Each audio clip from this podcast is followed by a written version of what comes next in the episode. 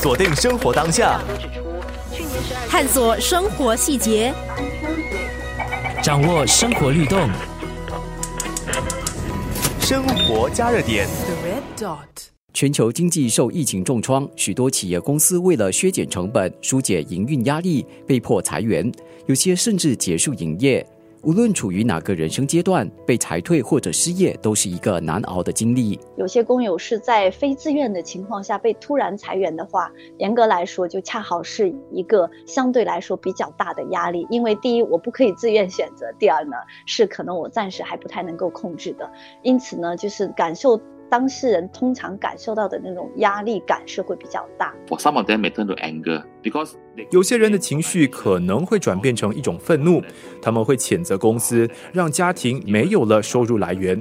接着，无助感也会接踵而来，也因为疫情的持续性，他们会担心没有办法找到新的工作，这也会加剧当事人的无助感。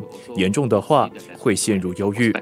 Right? And then this could lead to further feelings of depression or hopelessness. 生活加热点。除了新加坡心理辅导中心高级辅导员李海宁博士以及全国关爱热线主任兼辅导员 Tony 所说的，曾经遭到公司裁退的陈国烈，也因为应征过程面对的提问而产生了挫折感。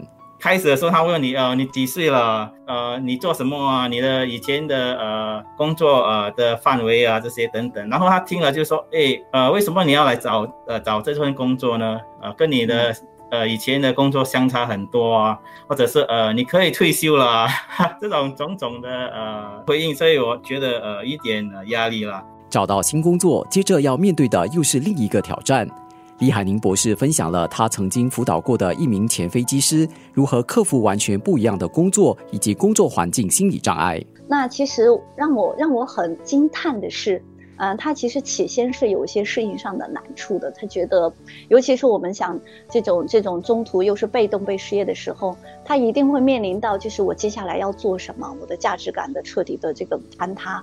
但是我们常常觉得说，在这个时候，首先你的这种心理落差，一定要先花一点时间去处理一下这种落差。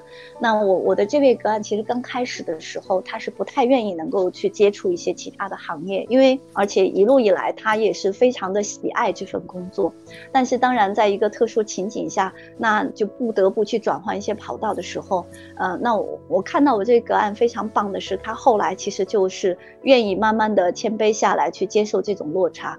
我个人觉得，其实我们说一个人心理健康与否有三大要素，其中有一个非常重要的 point 叫做这个人能不能够顺应环境。生活加热点。When they are going to for a new job. 当我们进入一个全新的工作领域或者是环境的时候，我们首先需要根据新的工作来调整自己的期许。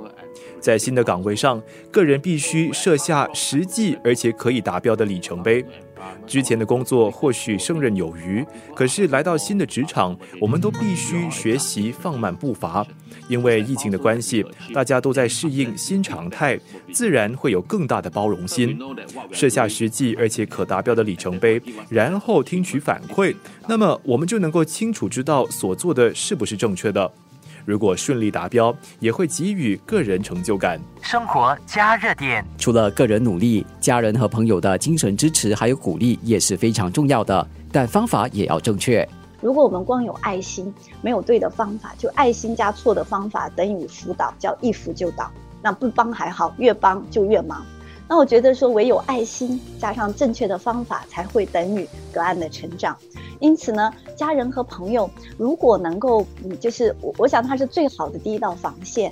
但是，呃，如果家人和朋友能够再有一些就是谈话的技术啊，或者是一些对的方法，那无疑就是锦上添花。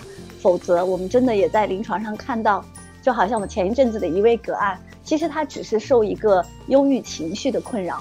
可是他的好朋友就告诉他说：“我有上网帮你去查你这样的状况，我有去 search 等等等。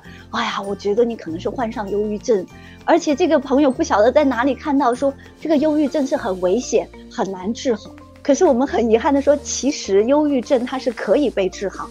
其实我必须要说的是，这位朋友好有爱心，但是非常遗憾的是，或许他就有点断章取义的把有些资讯穿在一起，这样无形中您知道吗？就是我们见到这位个案的时候，他已经深深的认定说我是忧郁症患者。那类似这些，我们个人觉得其实就是非常遗憾。但一方面是可能我们目前社会。就是社会针对心理健康的成熟度可能还不够。您比如说，至少我们常常强调说，一个人是不是忧郁症，只有精神专科医生有资格就是下这样的诊断。陪伴对于当事人是非常重要的，在他们需要一双耳朵聆听的时候，应该给予他们实际和心灵上的抚慰。面对失业的困境，他们真正需要的其实是陪伴，多过于一个答案。